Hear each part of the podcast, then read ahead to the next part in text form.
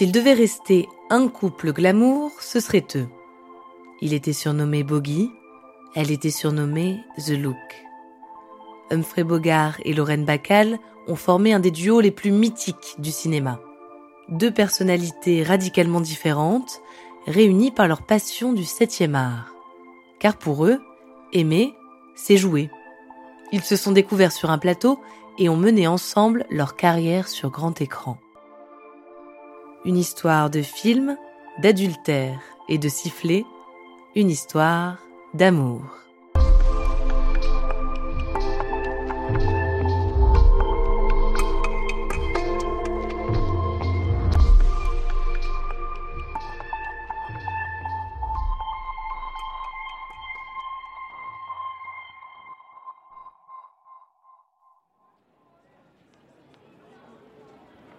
1944, Los Angeles. À Hollywood débute le tournage du Port de l'Angoisse, un film noir inspiré du roman To Have and Have Not d'Ernest Hemingway. Le réalisateur Howard Hawks est un ami de l'écrivain. Pendant une journée de pêche, il l'a convaincu d'adapter son plus mauvais roman au cinéma. En ce début du mois de février, le tournage débute dans les studios Warner Bros. La star des plateaux s'appelle Humphrey Bogart, Bogey à 45 ans, il a derrière lui une carrière sur les planches à Broadway et une cinquantaine de films à son actif. Le Faucon Maltais ou Casablanca l'ont porté au rang d'icône du 7e art. Pour le port de l'angoisse, Bogey donnera la réplique à une inconnue, une certaine Lorraine Bacall. À 19 ans, cette mannequin originaire du Bronx tourne son premier film. Lorraine, née Betty Jones, s'est faite remarquer par sa grâce féline, ses cheveux blonds épais et ses yeux bleu vert. Malgré son jeune âge, elle dégage une sensualité hors du commun. Une voix rauque, un regard de braise, Lorraine correspond à l'image de la femme fatale. Elle a vu Humphrey dans Casablanca sans le trouver particulièrement séduisant. Sur le tournage, elle le découvre poli, sympathique, il fait des blagues pour la mettre à l'aise face à la caméra. Petit à petit, une complicité naît entre les deux. Il l'appelle Baby. Un soir, Humphrey vient saluer Lorraine dans sa loge. Il s'approche, lui soulève délicatement le menton et l'embrasse. Un geste impulsif, non réfléchi. L'acteur est loin d'être un séducteur vorace. Il est même plutôt timide. Après ce baiser, il tend à Lorraine une boîte d'allumettes pour qu'elle y note son numéro de téléphone. C'est le début d'une idylle cachée, car Humphrey est marié à une actrice qui passe régulièrement sur le plateau. Les techniciens trouvent des combines pour couvrir les deux amants.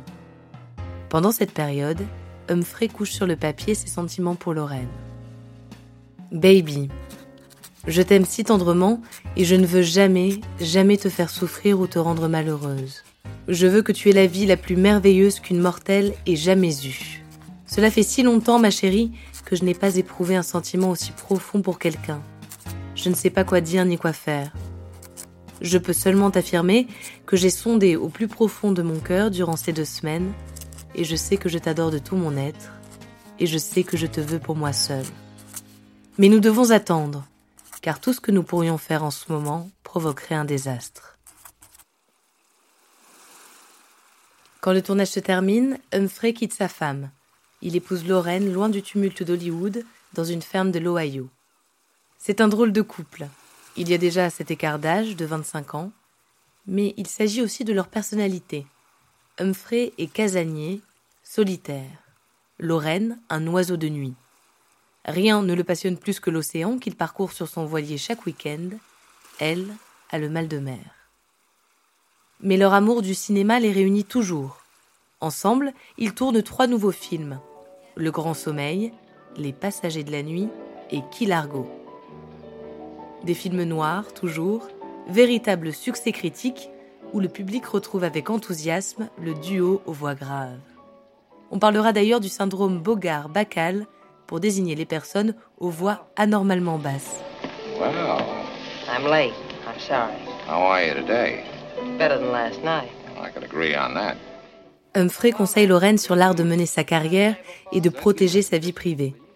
Elle devient elle aussi une star d'Hollywood. On l'appelle The Look en référence à son regard magnétique. Sur les tournages, pour les cérémonies, elle porte toujours avec elle un sifflet offert par Humphrey. Un clin d'œil à la scène culte du port de l'angoisse où elle lui apprend à siffler. You know how to whistle, don't you, Steve? You just put your lips together and blow.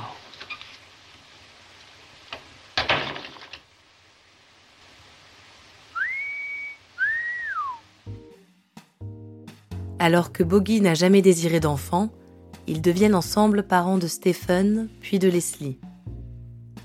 En 1956, on diagnostique un cancer de l'œsophage à Humphrey. L'état de la tumeur est avancé et tout va très vite. Il refuse d'aller à l'hôpital. Il veut passer ses dernières semaines chez eux, en famille. Humphrey Bogart meurt à l'aube de l'année 1957.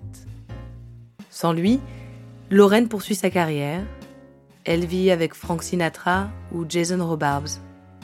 Mais c'est bien Humphrey, l'homme de sa vie, à qui elle rend régulièrement hommage.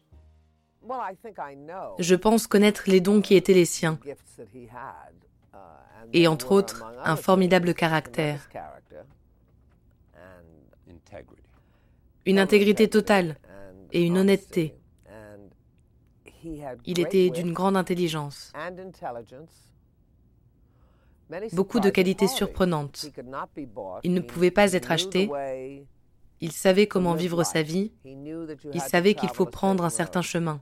C'était un original. Il n'y avait personne comme lui. Et il était d'une beauté éblouissante.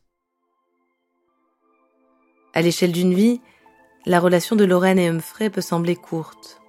Neuf ans. Elle fut certainement avortée. Pourtant, ils forment ensemble un des couples les plus mythiques que le cinéma ait connu.